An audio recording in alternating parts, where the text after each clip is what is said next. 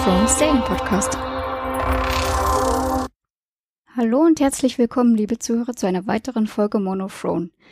Wir sind wieder im Winter, die Episode 3, die uns diesmal erwartet, Gerechtigkeit der Königin. Diese Folge ist ein bisschen länger als die letzte Folge, ähm, 63 Minuten. Schön, ich würde mich freuen, wenn das immer so weitergeht. Regie führte Mark Mylord, geschrieben wurde diese Folge von David Benioff und D.B. Weiss. Wir sind natürlich wieder zu zweit, auch der Jan ist natürlich dabei. Ja, hallo, freut mich wieder da zu sein. Ja, die, die von der Besetzung her quasi, also was, was Regie und Co. betrifft, die ist das gleich wie bei der letzten Folge. Ähm, gleich mal vorweg, äh, die Folge ist nicht nur länger, sondern auch um Längen besser, meiner Meinung nach, aber zu dem kommen wir dann, äh, Gott sei Dank, gleich. Und äh, ja, es geht so weiter, bis auf einen kurzen Ausreißer werden die Folgen gegen Ende immer länger und länger. Das freut mich auf jeden Fall sehr und ich denke, alle Fans dieser dieser ähm, ganz großartigen Serie werden sich total freuen, denn bei wenigen Folgen freuen wir uns natürlich umso mehr Längen. Ja, ich würde sagen, wir steigen gleich mal in die Handlung ein. Wir beginnen auf Drachenstein. Ja, dort sehen wir eigentlich, dass äh, Daenerys weiterhin darauf besteht, dass quasi John Schnee vor ihr das Knie beugt und sie als Königin legitimiert. Der ist nach einer sehr schnellen Reise mit dem Zwiebelritter quasi nämlich dann dort angekommen. Ja, im Endeffekt, John sieht das nicht ganz so, der weicht dem ganzen Thema eher immer wieder aus, bezichtigt im Endeffekt Cersei und Daenerys relativ mutig, als, ja, sie seien seiner Meinung nach kindisch und äh, das alles, was da in, in Westeros quasi getrieben wird, sowieso alles völlig sinnlos und, und, und äh, ja, einfach unnötig ist, weil im Endeffekt die weißen Wanderer kommen und damit sowieso ja quasi den, den Winter bringen werden und damit diese ganzen Kleinkriege unter Anführungsstrichen nicht wirklich etwas bringen werden. Tyrion und John kennen sich ja, das spielen sie auch ganz gut aus. Im Endeffekt ist Tyrion immer wieder so ein bisschen der Fürsprecher für John. Auf der anderen Seite aber natürlich auch Cersei ergeben. Das heißt, er steht so ein bisschen zwischen den Stühlen. Ähm, ja, ist, ich finde es persönlich unheimlich schön gespielt von allen Parteien. Ich bin kein großer Fan, muss ich gestehen, von sowohl Daenerys als auch John, was die Schauspieler betrifft. Ich mag jetzt weder Keith Harrington noch so großartig noch Emilia Clarke, die mag ich schon seit Terminator nicht unbedingt. Und ich muss auch gestehen, gerade in der Szene, sie passen mir auch nicht unbedingt zusammen und wirken jetzt nicht wie die großen Könige für mich. Die ganze Szene lebt auf jeden Fall von Davos und von Tyrion. Aber im Endeffekt, ja, schauspielerisch von, von den vier Seiten nachher sehr lustig und sehr charmant gelöst. Also da muss ich widersprechen. Also bei John pflichte ich dir schon bei, aber Daenerys finde ich, also der mir ja klagt, die, ich finde das großartig, wie sie das spielt, dieses auch herablassende und ich bin die Königin und beugt dein Knie. Also ich finde, sie macht das großartig und Mimik und Gestik haben für mich schon sehr gut zusammengepasst. Ja, wirkt für mich über die ganze Zeit, aber das hat sie für mich überhaupt die ganze Game of Thrones die schon immer gehabt, wie ein, ein, ein, kleines, irgendwie nerviges Kind, dem sie irgendwie den, den Sandkasten weg, also den, das Schaufel im Sandkasten weggenommen haben. Und einfach auch jegliche Art an Argumenten gegenüber komplett äh, abgeschlossen quasi. John sagt, die Wanderer kommen und sie geht einfach nicht darauf ein, sondern bleibt dabei aufzuzählen, was sie nicht schon alles erlebt hat und was sie nicht alles hinter sich hat. John ist genauso blöd und geht darauf ein und ja, ich wurde vergewaltigt und ja, ja, und ich hatte schon einen Dolch im Herzen, kurz äh, Augenbrauen hochziehen, nachher dann, nö, nö, geht schon weiter. Also äh, kindisch, beide überhaupt nicht sachorientiert. Die beiden hat es unbedingt gebraucht, Davos und ähm, Tyrion, sonst, sonst wäre einfach überhaupt nichts passiert. Von daher, ja, gespielt gut, aber halt wie immer sehr, sehr, sehr eindimensional und John ist halt das gleiche für mich. Naja, wobei John das nicht selber gemacht hat. Diesen Schlagabtausch hat sich Daenerys eigentlich mit dem Davos geliefert, weil er hat für ihn gesprochen und das mit, dass ähm, der John schon mal getötet worden ist und tot war. Da hat jetzt John auch sehr schnell unterbrochen. Der wollte das gar nicht, dass das erzählt wird. Also pflichte ich nicht so ganz bei. Ja, trotz allem, ich finde, die, die, die beiden Nebencharaktere bereichern das Ganze massiv. Das auf jeden Fall. Und was ich wirklich toll fand, was du schon angesprochen hast, auch eben diese, ähm, ja, Freundschaft kann man es nicht nennen, aber diese alte Bekanntheit zumindest, dass Tyrion und John sich schon kennen. Ich fand die Begrüßung zum Beispiel, wie sie sich auf der Mauer, wie sie auf die Burg da hochlaufen, sehr toll. Wie der Tyrion zum John sagt, äh, wie wurde, wie konnte ein Bastard äh, Norden des Königs werden und John einfach schlagfertig zurückfragt und wie konnte ein Gnom äh, Hand der Königin werden oder so. War sehr lieb. Ja, im Endeffekt ist ja generell der, der das Ganze mehr oder minder klärt und sich als, als weltmännischster aller dieser vier Personen gibt. Im Endeffekt bekommt dann nämlich Daenerys quasi von Varys den Hinweis, dass offensichtlich etwas passiert ist, also wahrscheinlich eben von der Schlacht, die es mit Euron in der letzten Folge gab, und dass die Sand Snakes und Teile der Flotte quasi abgesoffen sind. Und ja, nach dem Hinweis weist man dann John quasi ein, ein Quartier zu und ähm, ja, er wird zwar nicht direkt als Gefangener be be bezeichnet, aber unterm Strich ist es halt doch und das fühlt er auch so. Es kommt dann zu einem Gespräch mit Tyrion, dort äh, geht es im Fall auch darum, dass er quasi Drachenglas braucht. Das haut dann quasi Tyrion wiederum bei Daenerys raus und sagt im Endeffekt, sie soll ihm halt quasi das Obsidian geben, auf dem sie sitzt, weil sie braucht's nicht und im Endeffekt ist dann der, der Norden zumindest mal beschäftigt und kriegt, was er will und sie beweist irgendwie guten Willen und das, ohne dass es ihr quasi weh tut oder ohne dass es für sie irgendeine Auswirkung hat, dem pflichtet sie dann bei und geht dann darauf ein, aber auch eben da wieder, da ist Tyrion der wesentlich weitsichtigere und weniger kindische und emotionale Herrscher, als das quasi die große Daenerys mit ihren drei Drachen ist, die auch nie umhinkommt, jedes Mal zu betonen, dass sie ja drei Drachen hat. Ja, ich bin im Endeffekt auch gespannt, wie es da mit Daenerys und John weitergeht. Im Endeffekt, sie hört ja auch nicht auf, ständig zu betonen, dass sie will, dass er ihr Knie, äh, sein Knie vor ihr beugt da schließlich sein Vater oder wer auch immer da damals das Knie gebeugt hat vor ihrem Urahn und dieser Eid ja schließlich für immer gelten sollte. Und ja, es wird noch recht spannend, denn im Grunde bezichtigt sie ihn auch der Rebellion, weil er zum einen zwar anerkennt, dass sie die Königin des Reichs ist, aber auf der anderen Seite auch sagt, er bleibt weiterhin König des Nordens. Ja, wobei sie ihm das ja mehr oder minder auch anbietet und quasi sagt, er soll ja gegen, gegen Cersei helfen und behält dann den, den Norden als Wächter des Nordens. Von daher so ein kleines Angebot oder eine kleine Variante, wie das ausgehen könnte, bietet sie mir schon gleich von Haus aus. Ja, wobei Wächter des Nordens ja wieder einfach nur ein eingesetzter Vassal ist. Aber genug davon, es wird, es wird sicherlich interessant. In einem Universum, wo, wo das Runterrappen von Titeln mittlerweile ungefähr fünf Stunden je Folge dauert und wo man offensichtlich sehr titelgeil ist, um es mal so zu formulieren, ist das wahrscheinlich tatsächlich ein Co-Kriterium, ja, weil jedes Mal alleine, wenn, wenn, wenn jemand vor Daenerys tritt, betet ja irgendeine ihrer Vasallen quasi drei Stunden lang herunter, was sie nicht alles für Titel hatten. Das sehen wir ja bei allen anderen auch. Von daher, ja, da geht's auch viel um Ego offensichtlich. Ja, stimmt schon. Na gut, ich würde sagen, diesen Ego-Trip schließen wir mal soweit ab. Gehen wir weiter nach Norden zu Winterfell. Dort sehen wir jetzt, wie die eingesetzte Regentin Sansa im Endeffekt die Führung übernimmt. Ähm, sie macht es offensichtlich sehr gut. Man sieht sie, ähm, wie sie tatsächlich abwägt. Ja, haben wir genug Nahrungsvorräte und wie schaut das aus? Wenn, dann kommen alle Truppen hierher. Ähm, sie kommen unterwegs an einem Schmied vorbei, der Brustharnische macht und meint von wegen, äh, ja, wieso kommt da kein Leder rein? Ist es kalt? Der Winter kommt außerdem wieso ist da kein Leder drin? Also sie erweist sich als ganz gut in dem, was sie tut und das wird sogar auch von Kleinfinger recht überrascht bemerkt, mehr oder minder. Er versucht nach wie vor so ein bisschen natürlich Einfluss auf sie zu nehmen, gelingt aber nicht so richtig. Ähm, ganz toller Twist, den wir dann haben. Im Endeffekt, es klopft am Tor von Winterfell. Äh, sie geht dorthin und wer steht vor ihr? Oder liegt besser gesagt natürlich. Bran taucht auf eine wunderschöne Szene, dass er auftaucht. Sie ist auch total emotional, dass ihr kleiner Bruder wieder da ist und sie wieder sieht, er noch lebt. Das ist wirklich sehr, sehr schön. Im Endeffekt ähm, erzählt er ihr dann nämlich auch, dass er jetzt der dreieugige Rabe ist, da sie ihn eigentlich als Lord von Winterfell bezeichnet. Er wäre schließlich rechtmäßiger Erbe. Also es freut mich unheimlich, dass Bran wieder da ist und auch das, das Spiel von Sansa in der Burg bestärkt mich nur in dem, dass ich glaube, dass Winterfell nicht einfach so wieder hergeben würde, egal ob Bran oder John. Wobei das natürlich jetzt eben da der rechtmäßige Erbe da ist und ja keiner weiß, wer John ist, wobei Bran weiß es ja. Schwieriges Thema, schwierige Verknüpfung. Ich glaube nur trotzdem, dass Sansa, die wird halt immer stärker und wird das nicht hergeben. Auf der anderen Seite finde ich das Wiedersehen so ein bisschen schwierig, wie, wie wir hier in Wien sagen würden, Bran ist halt kalt wie eine Knackwurst ähm, für, für deutsche Augsburger, was wahrscheinlich jetzt auch nicht hilft in der Übersetzung, weil das halt so ein Redensatz hier ist. Aber der ist halt wirklich total unemotional. Sie hat da schon ein bisschen mit den Emotionen zu tun. Er liegt irgendwie herum, wirkt fast ein bisschen wie auf Droge und erklärt dauernd, dass er jetzt äh, der, der dreieugige Rabe ist und äh, er ist halt doch noch ein Junge ja? und erklärt dann seiner älteren Schwester so von wegen, ach Gott, Weib, ja, es ist halt so, schluck das mal. Das finde ich alles ein bisschen komisch, aber vielleicht ist das auch Absicht, um da einfach so ein gewisses Konfliktpotenzial hineinzubekommen. Das Wiedersehen wirkt dann doch nach ein paar Minuten nicht mehr so freudig, wie es, das vielleicht sein könnte oder wie sich es vielleicht auch Sansa erwartet hätte. Fand ich gar nicht so, denn er, er tut sich halt einfach schwer, das zu erklären, was alles passiert ist und sagt doch noch, dass es kompliziert ist und dass er jetzt alles sehen kann. Und den größten emotionalen Moment hatte er durchaus, als er ihr auch sagt, wie schön sie ausgesehen hat am Tag ihrer Hochzeit in dem weißen Kleid Gut, das war jetzt für Sansa jetzt nicht die tollste Erinnerung.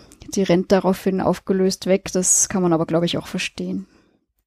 Ja, wobei da finde ich den, den, den Einblick spannend quasi. Wir, wir wissen ja nie so ganz, was, was seine Kräfte sind und warum er das weiß mit der Hochzeit und so. Und da kriegst du es jetzt halt relativ stark raus. Die haben ja damals vor diesen, ich weiß nicht, wie diese Bäume heißen, aber sie haben ja vor diesem Baum geheiratet. Und Bran kann ja quasi, das ist so ein bisschen sein, sein Überwachungskamera-Netzwerk. Wenn der selber an einem dieser Bäume ist, kann er ja alles sehen, was in der Gegenwart der anderen Bäume passiert. Das heißt, die Hochzeit hat er quasi gesehen, weil das ja da ist und er kann nicht nur live auf das zugreifen, sondern quasi offensichtlich auf gespeicherte Informationen. Von der Gewaltigung, Vergewaltigung hat er natürlich wieder nichts mitbekommen und weiß darum auch nicht, dass es für sie ein negativer Moment war, weil die fand ja nicht vor dem Baum statt, im Unterschied zur Hochzeit. Das heißt, da war dieser Einblick in das, wie seine Magie offensichtlich funktioniert, recht spannend und natürlich dann auch eine sehr gute und emotionale Szene gewählt. Generell halt die, die ganze Folge finde ich sehr, sehr starke Dialoge und sehr emotionale Inhalte, ganz abgesehen von irgendwelchen Brutalitäten, irgendwelchen Schlachten. Das auf jeden Fall, da gebe ich dir recht. Und was ich auch noch sehr interessant fand, ähm, er, ja, ob, also, ob er sich freuen kann, wie du schon sagst, der ist ja doch insgesamt trotz allem recht, er schaut recht kalt aus. Äh, was in dem Sinne da auch interessant war, man weiß ja gar nicht so genau, freut er sich jetzt gerade Sansa zu sehen, weil eigentlich ist sein, sein erster Satz so ziemlich, dass er mit John sprechen muss, der ja nicht da ist. Also ich bin gespannt, wie es da weitergeht. Na, vermutlicherweise will er John von seinen Erkenntnissen sicherlich erzählen. Was ich sehr lustig finde in der Szene ist, dass sich im Endeffekt ein Hinweis innerhalb von einer Minute mehr oder minder doppelt. Kleinfinger gibt Sansa nachher einen Tipp, dass sie quasi einfach Informationen braucht und einfach diejenige sein muss, die halt alle, alle Möglichkeiten durchkalkulieren kann. Um, ähm, und jetzt kommt Bran, der im Endeffekt das Gleiche sagt, aber ja auch der Typ ist, der einfach alles weiß. Weil im Endeffekt, das ist, hat fast einen reellen Bezug. Wir leben in einer, in einer Gesellschaft voller Fake News.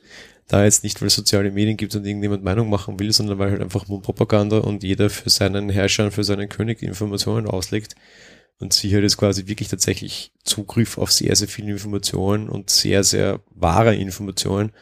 Eben auch zum Beispiel die Tatsache, was John betrifft. Ich meine, im Endeffekt ist mittlerweile Bran quasi the brain, ja, oder halt zumindest der, der was weiß.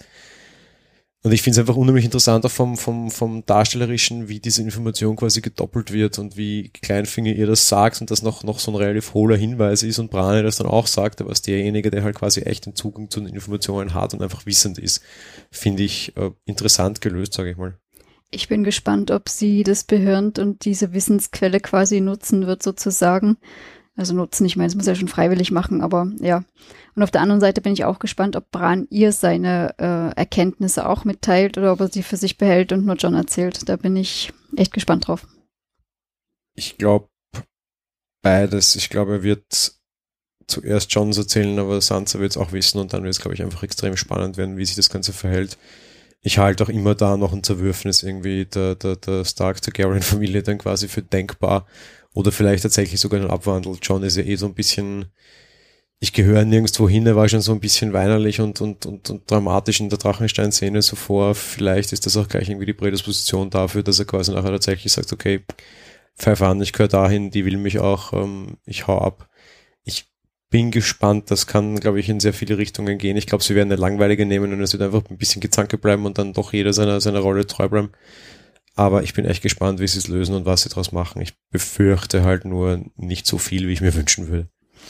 Als gewählter König des Nordens, obwohl er ein Bastard ist, fände ich es irgendwie komisch, wenn er wegrennt. Aber egal, lassen wir uns überraschen, würde ich sagen. Wir gehen mal weiter Richtung das Süden. Ich weiß es gar nicht genau, aber wir gehen aufs Meer in die Meerenge. Ja, dazu mal gleich äh, zwei verschiedene Szenen. Einerseits kommen wir quasi zu, zu, zur Festung der Meister quasi wo Sam äh, Jorah Mormont jetzt im Endeffekt quasi heilt. Ähm, der wird dann auch aus der, aus der Festung der Meister entlassen und gilt quasi als geheilt. Damit ist Sam der Erste, der das geschafft hat. Der fürchtet, dass er sehr, sehr, sehr große Probleme bekommen wird, weil er ja was getan hat, was er nicht durfte, bla bla. Bekommt dann tatsächlich auch ein Gespräch mit dem Obermeister und der bestraft ihn dann dadurch, dass er quasi alte Schriftrollen, die der Verwitterung quasi entgegensehen, äh, neu kopieren soll was dann natürlich so ein bisschen eher das Kompliment und das Lob von hinten herum ist und das sagt ihm auch, dass er der Erste ist, der das geschafft hat, weil dadurch, dass er diese Dinge abschreibt, darf er sie natürlich auch lesen und bekommt endlich den Zugang zu Wissen, den er die ganze Zeit haben mag. Auf der anderen Seite sehen wir Cersei, ich weiß nicht, ob das auch eine Meerenge ist, aber es ist zumindest halt die nächste Szene, die bei der Iron Bank ist Und die Iron Bank teilt ihr mit, dass sie extreme Schulden hat und dass sie nicht unbedingt vorhaben, sie weiter zu unterstützen. Daraufhin Cersei aber sehr kalt und schauspielerisch sehr, sehr gut reagiert. Einerseits mal irgendwie klarstellt, dass es vielleicht jetzt nicht unbedingt so super für die Wirtschaft ist, wenn da jetzt eine Sklavenbefreierin daherkommt und alle Sklaven befreit und das komplette Wirtschaftssystem von Westeros quasi über den Haufen wirft. Das äh, erinnert äh, vielleicht so ein bisschen auch an die, an die echte Welt und so einige Trumpsche oder deutsche Auto, Diesel, sonst was Dinge, die wir diese Woche alle erleben dürfen. Ähm, ja, vielleicht äh, wirtschaftlich ist es auf jeden Fall besser, am, Negativen festzuhalten und sie quasi auch aus, aus der Sicht der Iron Bank diejenige, die an der Macht bleiben sollte. Der, der Chef der Iron Bank quittiert das dann auch nur mit einem Lächeln, meint auch da ganz hm, vom Vater quasi gut gelernt. Offensichtlich hat sie so war sie weiterhin die Iron Bank hinter sich im Rücken, wenngleich sie eben große Schulden haben und äh, auch keine Nahrungsmittel mehr haben, was sie beides in der Folge auf anderer Stelle noch aufgreifen quasi. Nach der Szene gehen wir dann weiter nach Königsmund. Ja, in Königsmund sehen wir, wie Euron ähm, sehr siegreich und sehr bejubelt äh, hinkommt und quasi seine Geschenke an Cersei übergibt. Seine Geschenke, wir wissen es ja schon, seine Gefangenen sozusagen. Für Cersei selber natürlich ähm, am interessantesten die Sand Snakes, ähm, die ja, im Endeffekt hat sie damals ihre Tochter Miss Seller nicht freiwillig äh, an den Sohn äh, nach Dorne dort verheiratet. Das hatte ja Tyrion eingefädelt. Und die Elena, oh, Nachnamen weiß ich immer gar nicht, egal. Die Elena Sand äh, im Endeffekt hat ja dann äh, die Miss Seller vergiftet mit einem Kuss, wo Gift auf den Lippen war und ja, somit ist Cerseis einzige Tochter, die sie hatte, gestorben. Das nimmt sie natürlich sehr krumm. Wir sehen die Szene, wie sie sie im Kerker hat, ähm, Mutter und Tochter gemeinsam angekettet, ihr groß vorerzählt, was sie sich nicht alles für Strafen hat ausfallen lassen, um den Tod ihrer Tochter zu rächen. Und im Endeffekt, so, ja, meint sie, es mit gleicher Münze heimzuzahlen. Auch sie hat im Endeffekt Gift auf den Lippen und küsst die Tochter von Elena die daraufhin natürlich stirbt. Ja. Finde ich sehr, sehr schön gemacht und wir sehen im Endeffekt jetzt zwei Sachen schon und eine Sache nicht. Wir sehen auf der einen Seite mal, wie verrückt Cersei mittlerweile einfach ist, weil sie es einfach super spielt und Nina Heddy das einfach perfekt im Gesicht hat, diese, diese Craziness, die er da jetzt rausspricht. Dieses Kaltblütige, das wir einfach auf eine ganz andere Art präsentiert bekommen, die mir wesentlich mehr weh tut, unter Anführungsstrichen, oder mich wesentlich mehr mitnimmt, als die sonst so häufig gezeigte Gewalt in dieser Serie. Normalerweise hättest du es irgendwie gesehen, wie irgendwer irgendwem die Augen äh, sprichwörtlich auskratzt oder irgendwie schwerste Folter zufügt. Und die Szene ist eigentlich komplett gewaltfrei de facto, aber hat so unheimlich viel Gewalt in der Mimik und Gestik von Nina Heidi drin, was ich wesentlich besser in jeder Hinsicht finde, als äh, die sonst so, so stark dargestellte Gewalt. Ja. Auf der anderen Seite finde ich es extrem spannend und wir hatten es eigentlich am Anfang der Staffel, so wirklich den Verlust ihrer Kinder betrauern, tut sie nicht. Das wirft ihr auch Jamie in der ersten Folge vor. Und der Tod von Marcella ist wesentlich länger weg und erscheint wesentlich weniger dramatisch als der von Tomlin. Und trotzdem geht sie auf den auch ein. Du siehst halt immer noch, dass das ihre Familie oder das ganze, die ganze Szenerie sie immer noch sehr, sehr stark antreibt. Und beides, also alle drei Komponenten gefallen mir wirklich extrem gut in dieser Szene was mir tierisch auf die Nerven geht, ist nach wie vor Euron, der dann irgendwie auch in, in, in, in Pipi-Kaka schwulen Humor äh, ausufern muss, wenn, wenn dann irgendwie Aussprüche so von der Qualität von wegen Finger im Po Mexiko kommen, dann ich weiß nicht mehr. Ja, mit dem komme ich nicht klar, da komme ich aber später nochmal dazu. Ich, ich, ich hoffe, ich muss ihn noch nicht mal lange sehen, weil der geht mir einfach tierisch auf die Nerven und den finde ich auch einfach komplett deplatziert mittlerweile. Der, der wirkt irgendwie wie ein der, der passt mir mittlerweile besser in Breaking Bad als in, in Game of Thrones. Und nein, das ist irgendwie wie ein permanent zugekiefter Rockstar, der irgendwie eine leichte Gewaltattitüde hat. Der passt auch optisch und, und, und styling-technisch einfach gar nicht mehr rein. Der geht mir nur auf die Nerven. Und gerade in der Szene war es dann der Höhepunkt für mich. Ja, den mag ich auch nicht so sehr. Was ich allerdings auch wieder interessant fand, ähm, Cersei scheint sich jetzt mehr oder minder mit ihm zu arrangieren. Zum einen natürlich fand sie dieses Geschenk großartig. Und zum anderen verspricht sie ihm auch, dass er bekommt, was er will, wenn der Krieg vorbei ist. Also, ja, offensichtlich passt es dann jetzt doch. Aber klar, Verbündete braucht man immer. Nee, der ist praktisch. Der hat eine Flotte, die offensichtlich derartig schnell ist. Äh, wir haben sie immer wieder mal Game of Thrones und Reisezeiten. In der ersten Folge trifft, bricht Dennis Flotte los äh, Richtung Dorn und die ist offensichtlich wesentlich näher. Euron bricht das in der zweiten Staffel auf, holt sie dann auch ein und zack, zack. Zusätzlich hat Euron ja in der Folge gleich wieder einen Einsatz und da ist er auch wieder super schnell. Also der hat nicht nur die Silence, wie er sein Schiff heißt, sondern die super mega Speed Silence. Nein, Spaß beiseite, aber im Endeffekt ist es halt gratis Flotte, die einfach schon zweimal wirklich super funktioniert hat und ihr wirklich den Hintern gerettet hat. Auf der anderen Seite ist er halt ein blöder, verstoßener Diener, der kein Geld kostet und die haben halt auch kein Geld mehr. Das erste, was sie ja gleich sagt, ist, wie die Iron Bank in der Szene davor sagt, sie hat ja keine Schiffe und sie hat ja keine Macht, sagt sie nur, ich habe Euron, wo sie sagen, naja, bleibt die Frage, wie lange. Da in die andere Seite nicht will, wahrscheinlich ziemlich lange, bis er sich halt irgendwann in sein nasses Grab stürzen wird. Aber ansonsten, für die ist der praktisch und ich würde ihm auch sofort versprechen, ich heirate dich, weil dass der überlebt, die Chance ist null. Sie schickt ihm auch da an, voll aus der Front und in die nächste Dinge hinein und wer tot ist, kann halt schlecht heiraten. Das stimmt auf jeden Fall. Na gut, soweit also zu Cersei und ihrer Craziness, sage ich mal. Wir gehen weiter zum Sitz der Lannister, nämlich nach Casterlystein. Ja, das ist ein, ein, ein bisschen überraschend, weil wir haben vorher nicht besprochen den, den, den Opener der, der Folge. Ähm, da werden ja immer die Handlungsorte gezeigt auf dieser Karte, dieser, dieser schön animierten da quasi. Und wir sehen zum Beispiel, dass das Meer neben der Mauer quasi immer weiter und weiter zufriert. Wir sehen aber zwei Handlungsorte, nämlich Casterlystein und den nächsten, den dann du gleich haben wirst, auf dieser Karte nicht. Wir wissen mittlerweile auch, wir werden sie wahrscheinlich nicht mehr sehen, weil die werden wir jetzt genau einmal sehen und dann nie wieder. Trotz allem finde ich es aber sehr, sehr überraschend und sehr, sehr schön, dass wir in Casterlystein landen und das im Endeffekt das erste Mal die, die Festung der Lannisters sehen. Zuvor haben wir so eine, so eine leichte Star Wars Todesstern-Szene. Wir sehen alle über einen Kartentisch gebeugt, wie sie irgendwie die Pläne einer uneinnehmbaren Burg, um nicht Todesstern zu sagen, äh, studieren und dann plötzlich der kleine Gnome daherkommt und sagt, ah, aber da gibt es genau einen Eingang, da fliegen wir mit unserem X-Fighter hinein, schießen einmal hinein und alles geht in die Luft. Oder aber die Game of Thrones Variante davon, naja, da gibt es eine Kanalisation, weil für die war ich damals zuständig als irgendwie Lord of äh, Exkremente und haben mir dort einen kleinen Eingang gebastelt, um meine bezahlten Damen hineinzulassen. Und über den dringen wir auch ein. Gesagt, getan, so passiert es auch. Im Endeffekt dringen die Unbefleckten dort ein und übernehmen Casterlystein sehr schnell und relativ unblutig. Das Problem ist nur, irgendwas ist trotzdem faul.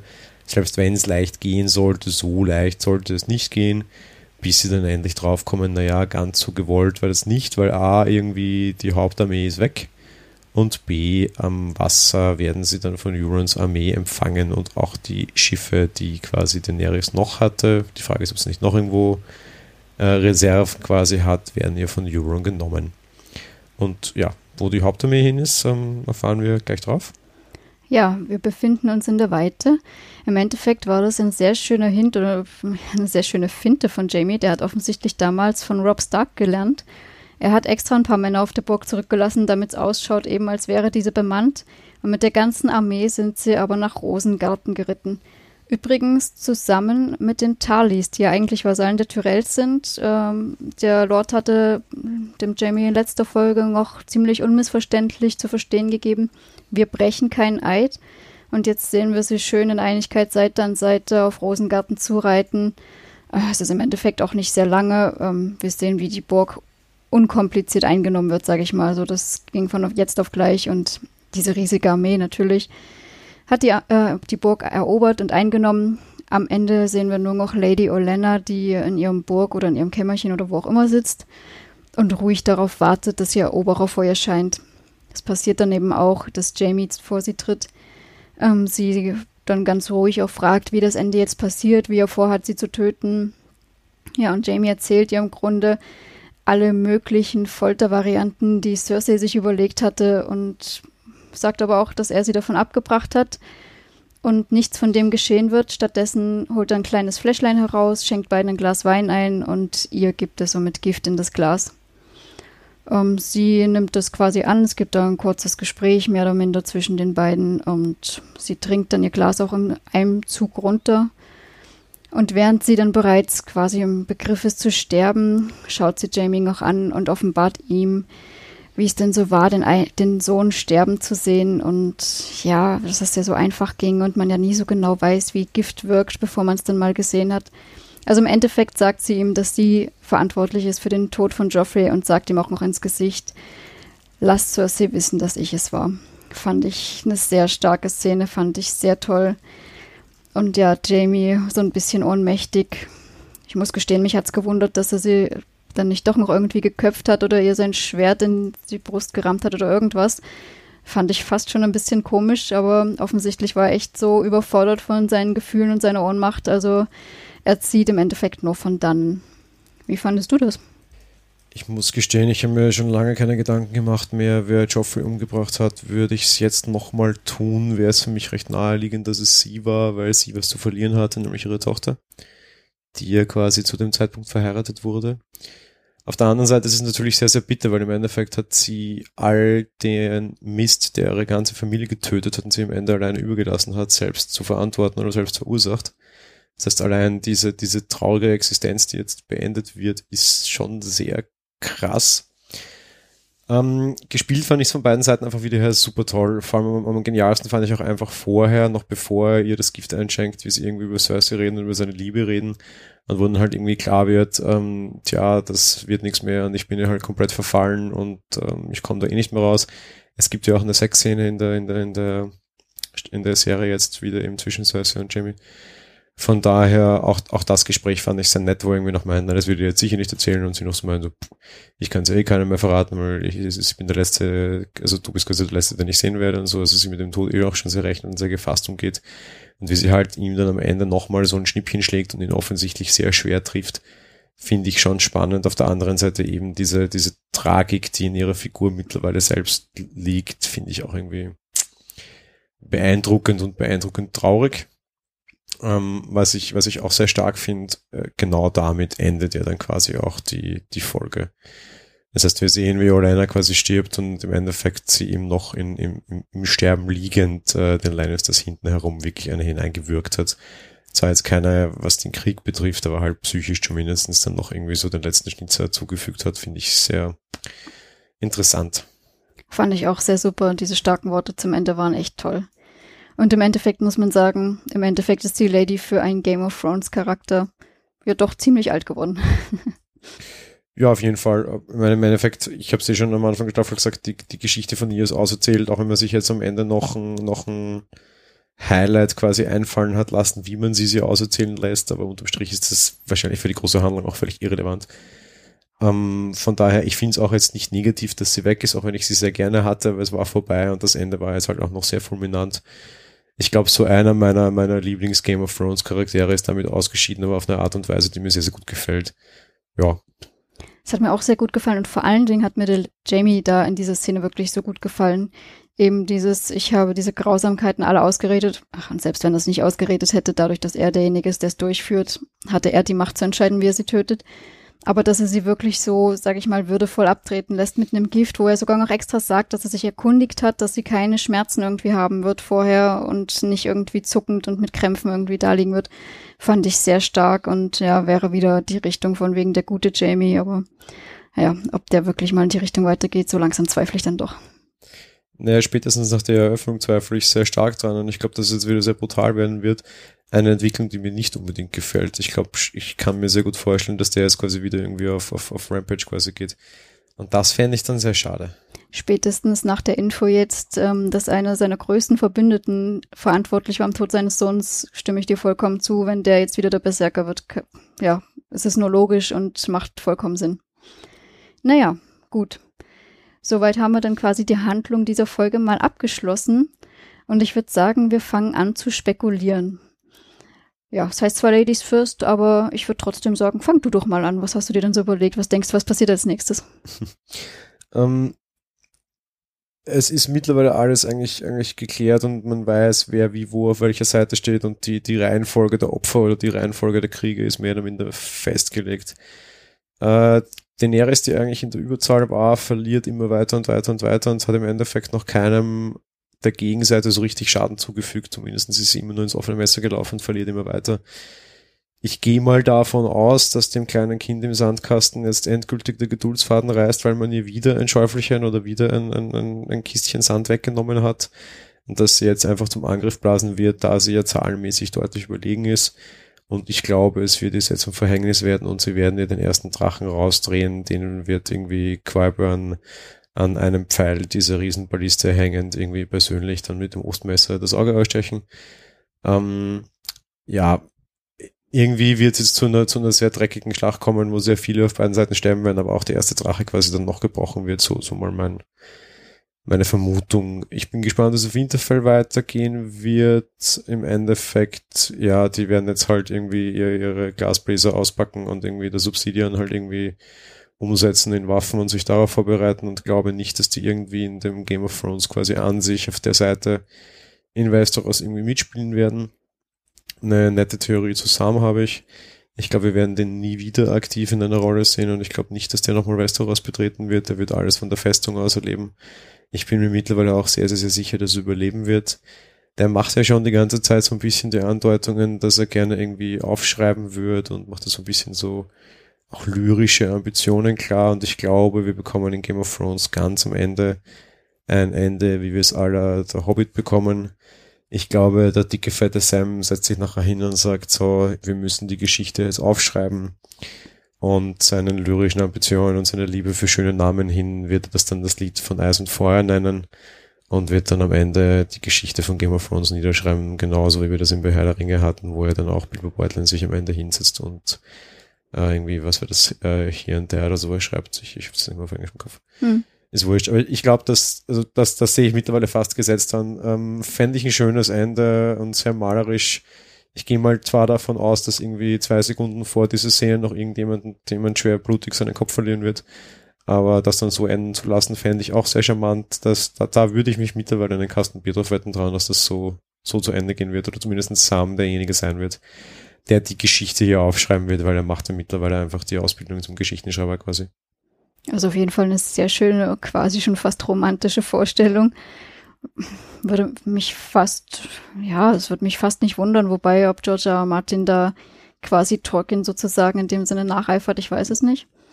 Aber interessant und eine schöne Idee finde ich es auf jeden Fall. Ich glaube, Tolkien kannst du danach eifern als einfach quasi der Vater des Fantasy und der, der, der Macher des echt meistverkauften Buches, wenn man mal die Bibel wegrechnet, die halt Schulbuchaktion ist.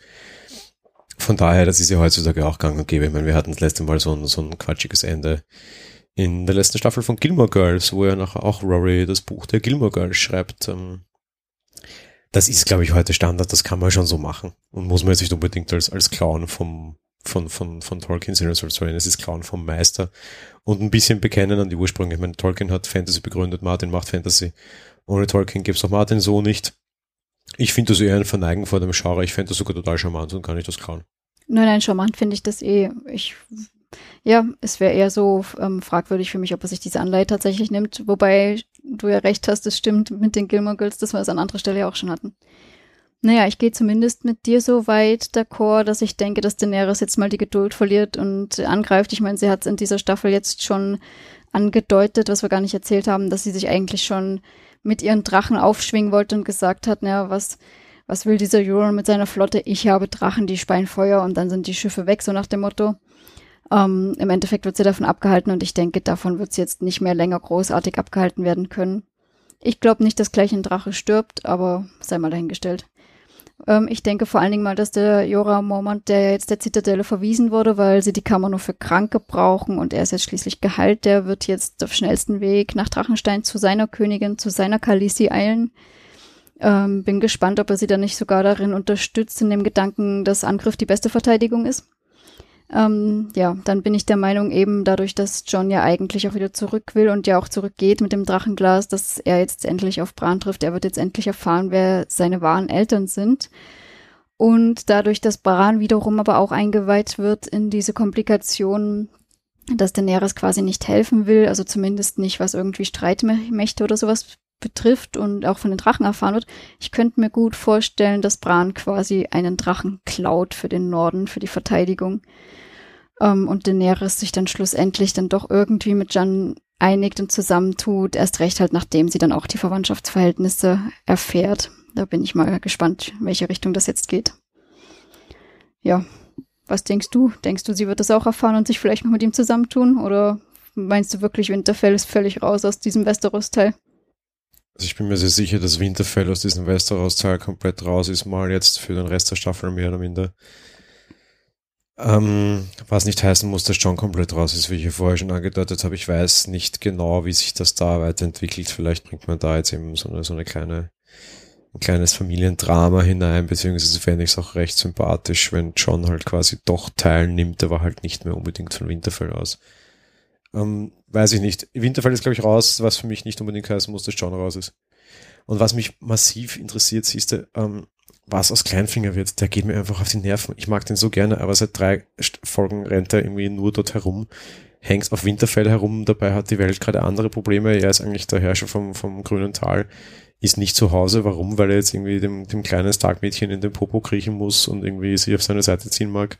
Hat aber eine riesengroße Armee irgendwie offensichtlich dort positioniert, die irgendwie von dem ein Jahre langen Vorrat, wie wir mittlerweile wissen, zehrt, was macht der noch? Also entweder der kriegt wieder eine Aufgabe oder der kann auch sofort wieder sterben, weil der ist momentan noch unnötiger, so lange das je war und macht momentan auch überhaupt keinen Spaß, der geht mir nur auf die Nerven.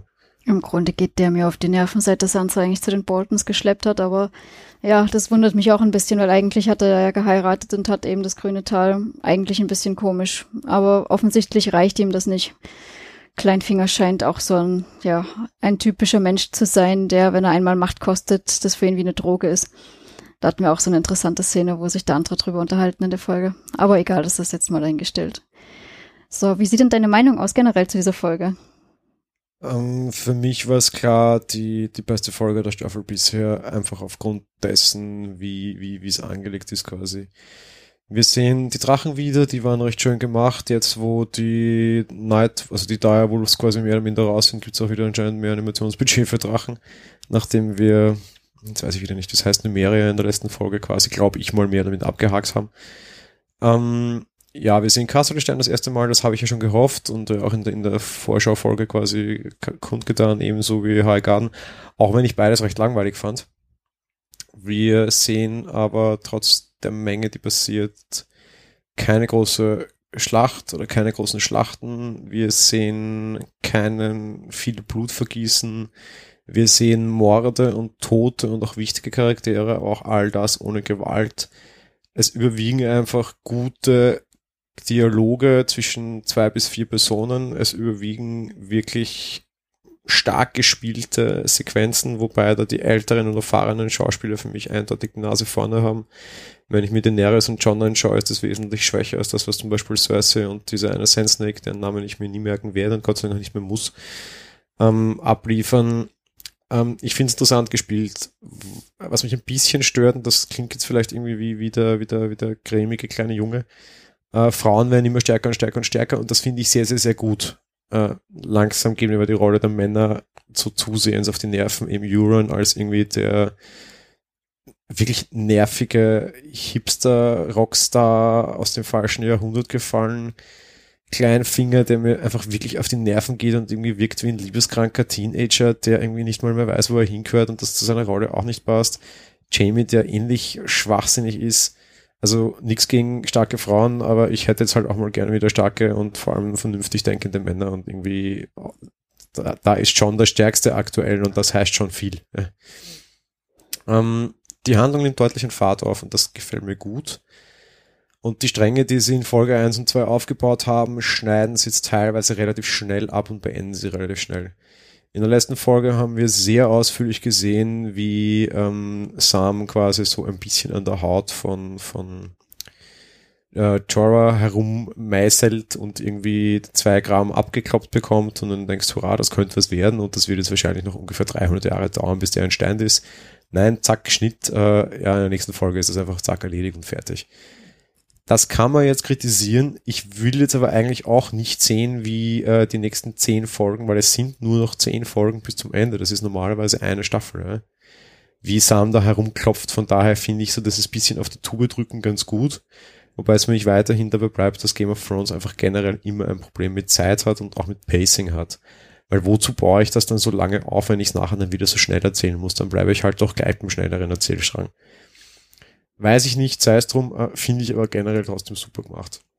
Im Endeffekt zeigt sich irgendwie Game of Thrones da von, von seiner erzählerischen Seite. So gefällt mir Game of Thrones am besten. ich finde es sehr positiv, dass wir in der Folge ähm, Maisie Williams Aria nicht gesehen haben. Die war ich jetzt auch schon ein bisschen über und die war mir ein bisschen übermächtig. Im Endeffekt äh, ist es ja die, die am meisten Tote diese, diese Folge bereits, dass diese Staffel bereits zu, zu verzeichnen hat und das gleich in der ersten Minute dieser Staffel. Auf der anderen Seite mit Numeria und, und auch mit äh, der, der Szene mit, jetzt fällt mir nicht mal ein, wie dieser sinnlose Sänger heißt. Hilf mir. Um, ähm, Ed Sheeran. Ed Sheeran, genau. Also sie hat schon sehr viele, sehr, sehr starke Szenen in dieser Staffel gehabt, sie jetzt mal einfach eine Folge lang gar nicht zu sehen und auch dieses, dieses Ding, wohin geht sie jetzt nicht aufzulösen, finde ich auch schon sehr gut. Was bleibt, äh, mir geht der ehemalige Song Contest Moderator aus dem Jahr 2014 in Dänemark fürchterlich auf die Nerven, anders auch bekannt als der Darsteller von Euron. Äh, ich finde das so lustig, das ist eigentlich eben so ein mittelmäßiger Schauspieler und ein, eigentlich ein, ein, Moderator. Ich kenne ihn noch von der Song Contest Moderation, das war der einzige Song Contest, den ich gesehen habe. Und du hast ihn auf jeden Fall auch gesehen, weil das war der, wo Conchita Wurst gewonnen hat. Stimmt, ja. Die, das ist der österreichische Sieg seit drei Milliarden Jahren ungefähr, der letzte. Und dann steht der da in der Folge als irgendwie äh, halb gestonter Rockstar und macht Finger im Po Mexiko-Witze. Ach Gott, nee, mir, mir geht er auf den Nerv. Ich, ich mag den Schauspieler an und für sich, glaube ich, sehr gerne und ich akzeptiere das. Und es geht nicht darum, dass er quasi irgendwie der neue Bastard der Folge sein soll, weil das spielt er auch gut und das akzeptiere ich. Aber mir geht einfach die Rolle auf den Nerv. Das kreide ich jetzt nicht dem Schauspieler an, weil ich glaube, der macht das, was er kann, gut ich kreide das einfach den, den Autoren auf den Nerv. Also irgendwie, man, man muss nicht immer überall so unbedingt den einen absolut mega Bösen nochmal reinschreiben. Da sind eh schon viele Böse genug und neben irgendwie Nina Headey, die, die seit sieben Staffeln jetzt die böse Cersei mimt, schaut sowieso jeder mies aus, ist doch wurscht, ja. Ja, lange Rede, kurzer Sinn. Ähm, beste Folge bisher meiner Meinung nach. Vier von fünf Sterne und äh, fünf von fünf wird es nie geben, außer vielleicht bei der letzten. Also insofern sagen wir mal, fast Höchstwertung mit nur mehr wenig Potenzial nach oben. Wenn es so weitergeht, bin ich sehr, sehr, sehr glücklich. Also wir fassen zusammen, Joran geht Jan auf die Nerven und sollte schnell sterben. ja, eine, eine, eine positive Hoffnung habe ich. Ähm, er erscheint auch nie im Vorspann. Immer nur im Nachspann quasi. Also sein Name wird am Anfang nicht aufgeführt. Normalerweise ein recht gutes Zeichen von wegen gewöhnt euch nicht dran. Ich bin mittlerweile recht positiv gestimmt, dass der vielleicht nicht mal bis zum Ende dieser Staffel lebt. Länger hätte ich ihm sowieso nicht gegeben. Das wären jetzt auch nur noch vier Folgen. Vielleicht habe ich Glück und der singet irgendwie schon in ein, zwei Folgen das zeitliche. Das wäre mir nur sehr recht. Also am liebsten eher gestern als morgen. Ja. Gut. Naja, wie auch immer. Ähm, für mich war das auch glaube ich, jetzt wertungsmäßig mal die stärkste. Ähm, ich fand es relativ unspektakulär eigentlich. Ähm, also nur in Hinsicht darauf, dass wir eigentlich nichts Überraschendes darin haben. Es war alles soweit absehbar. Ähm, ja, dass der John jetzt ankommt, das wussten wir. Dass der Mormont jetzt geheilt ist, das hat man so ziemlich ahnen können. Ähm, somit, ja, sehr, sehr, sehr überschaubar, sehr vorhersehbar in dem Sinne. Ähm, trotzdem fand ich es eine tolle Folge. Sie hat echt geniale Dialoge, richtig tolle Bilder. Ich finde es klasse, dass der Bran jetzt nach Winterfell gefunden hat und der hat sich ja doch auch sehr verändert, seit wir das letzte Mal gesehen haben. Also man sieht schon, dass er auch älter geworden ist und reifer. Und ja, es gibt Drachen. Endlich wieder Drachen. Eigentlich könnte ich sagen Drachen, Drachen, Drachen. Ich bin zufrieden mit Drachen. ich finde es noch schade, dass die Olenna gestorben ist. Sie war doch eine sehr weise und tolle Ratgeberin. Ich muss gestehen, mich hat das schon fast ein bisschen irritiert, dass die auf einmal wieder auf Rosengarten war und nicht mehr auf Drachenstein. Aber ja, sie hat lang durchgehalten und ähm, ja, sie hat einen würdigen Abgang. Und ja, es gab Drachen. Passt. Ja, ich habe auch, Entschuldigung, ich habe auch vier von fünf Sternen dafür vergeben. Was, was jetzt Oleina betrifft, gab es da noch was für dich? Hätte die noch irgendwie, war die noch wichtig jetzt? Hat die noch irgendwas beitragen können, außer ihrer letzten Message, die sie eh sehr, sehr tragwürdig mitgeteilt hat? Nein, wahrscheinlich nicht, aber sie war schon immer sehr ähm, auf ihre Weise, sage ich mal, intrigant und auch strategisch veranlagt. Also ich hätte es durchaus cool gefunden, wenn sie so entscheidende Hints an die Daenerys gegeben hat, wie sie es ja auch schon mal versucht hat und wenn sie da so ein bisschen so noch ja, so einen Zack gegeben hätte, der irgendwie ähm, eine tolle Idee dann gewesen wäre, was, was sie da für eine Finte macht oder irgendwas. Ich gebe jetzt noch kurz eine nächste Spekulation ab und widerspreche mir damit aus der Vorbereitungsfolge. Der nächste, der meiner Meinung nach ausgedient hat, übrigens ist Varys. Der funktioniert ja gar nicht mehr. Da verschieben sich Flotten schon zweimal vor seinen Augen auf seinem Kontinent, vor seinen, wie nennen das immer, Spätzchenmäusen, keine Ahnung was, so. hin und her. Euron schafft es beide Male mit der Silence aus dem Nichts zu donnern, ohne dass er was mitkriegt. Da verschiebt sich eine Riesenarmee von Castlestein nach, nach Highgarden und der kriegt nichts mit. Also der als Oberchef der Spione hat ja, ist ja völlig wertlos mittlerweile. Also wenn der so weitermacht und wenn dem seine Prediction Rate so hoch bleibt, dann braucht den auch keiner mehr und dann ist der auch auserzählt. Also vielleicht ist das der nächste, der dran glaubt und den wir kennen. Das ist und richtig. eigentlich dachte ich, der überlebt. Das ist richtig, das Spinnennetz oder auch seine Vögelchen, die funktionieren irgendwie gar nicht. Aber hey, wenn die Black Pearl auftaucht, die sieht man halt nicht, die ist so schnell. Ja, gut, aber der hat ja auch, also ich würde das sogar noch gelten lassen, wenn, wenn quasi Euron irgendwie so ein bisschen die Gorilla-Armee wäre, aber der zieht ja jedes Mal noch einen riesen Haufen an Schiffe hinter sich her. Hm, schwierig. Und selbst wenn dieses, diese Riesenarmee von, von Kasselstein nach Highgarden, also das hätte doch wer kommen sehen müssen. Und da muss ich jetzt nicht mal Vares mit dem super mega Spionennetzwerk sein.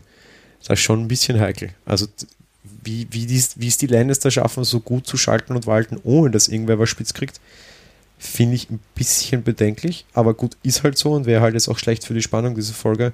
Fakt ist aber nachher eben, Vares als quasi der, der weiß, ist tatsächlich, finde ich, jetzt gefährdet. Den brauche ich rein storytechnisch nicht mehr.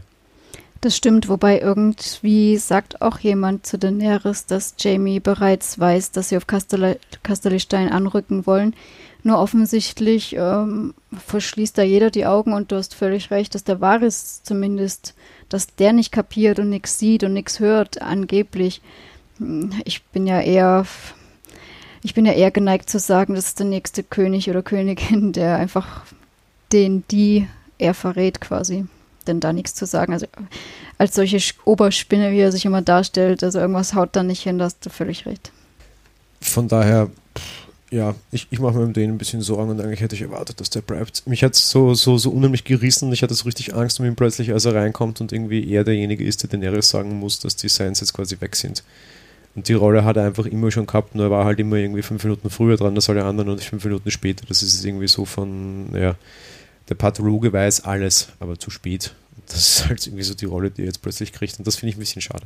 Ja, man hat so ein bisschen das Gefühl, fernab von der Hauptstadt hat er halt nicht genügend um sich herum, um eben diese fünf Minuten früher zu sein, sondern jetzt halt diese fünf Minuten später, weil seine ganzen Vögelchen sozusagen, hm, Hauptstadt war halt super, weil da hast du viele Leute. Auf Drachenstein ist es eher einsam und äh, offensichtlich schwieriger, diese Infos schnell genug zu bekommen. Aber ja, als jemand, der dafür eigentlich verantwortlich sein sollte. Gut, lassen wir das, wir sind uns einig. Er ist ein bisschen wertlos geworden.